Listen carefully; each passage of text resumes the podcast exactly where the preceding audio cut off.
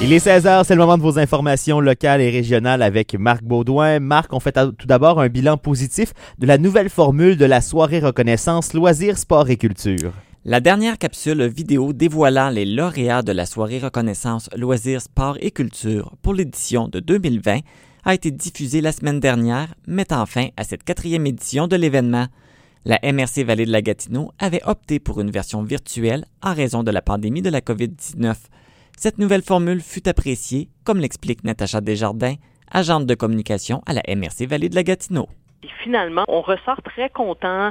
Ça a été une édition assez positive en soi parce que euh, on a reçu vraiment beaucoup de commentaires sur les réseaux sociaux que les gens ont apprécié. De cette façon-là, ben, ça faisait en sorte qu'on a rejoint un plus grand nombre de personnes à travers la vallée de la Gatineau. Les douze catégories qui visent à souligner les personnes, les municipalités, les organismes ou les événements de la région qui se sont démarqués dans les domaines des arts, de la culture, du loisir et des sports étaient de retour.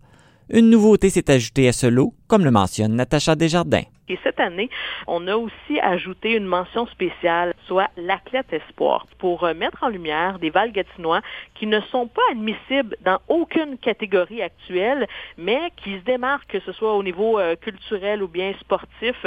Et cette année, bien, c'est un joueur d'hockey originaire de Grand Remous, euh, Tristan Reed, qui a reçu cette mention spéciale.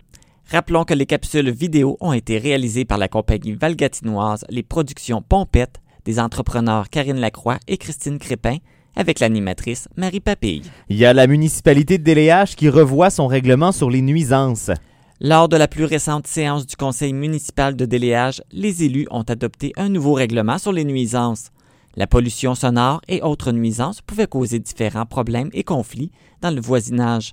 Selon la situation, le maire de Déléage, Raymond Morin, mentionne que plusieurs aspects du précédent règlement nécessitaient des précisions. Je pense que ça faisait plusieurs années que ça n'avait pas été mis à jour. L'année passée, on l'avait mis à jour, mais il y a eu plusieurs choses qui n'avaient pas été rentrées exactement comme il était supposé. Puis c'est pour ça qu'on a quand même beaucoup de problèmes avec ça. Les chats, les chiens, les, bruits, les, nuisances, c'est quand même plus grand que le monde peut penser.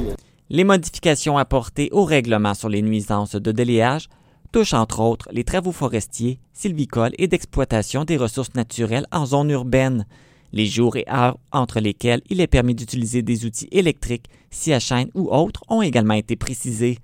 Le maire a tenu à rappeler que les citoyens qui contreviennent au règlement municipal sur les nuisances peuvent être passibles d'une amende. On revient sur cette demande de moratoire sur la chasse sportive à l'Orignal. Il y a le MFFP qui invite les partis à reprendre les négociations.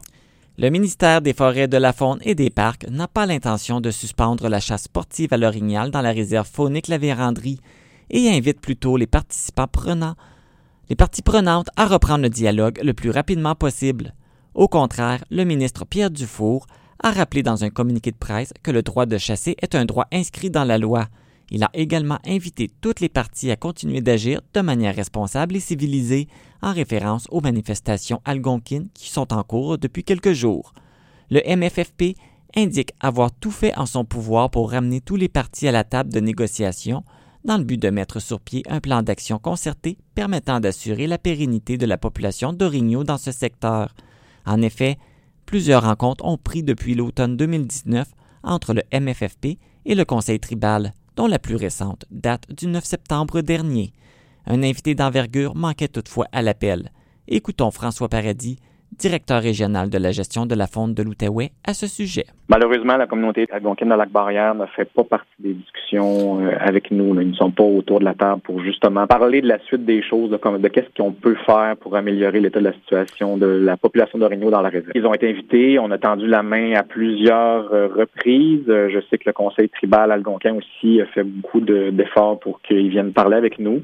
En travaillant conjointement avec les communautés, les communautés algonquines, le MFFP a mis en place diverses mesures, dont la diminution de 30% des permis de chasse à l'orignal et de 50% des permis pour les femelles, en plus d'avoir réduit la chasse sur 9,5% du territoire de la réserve faunique.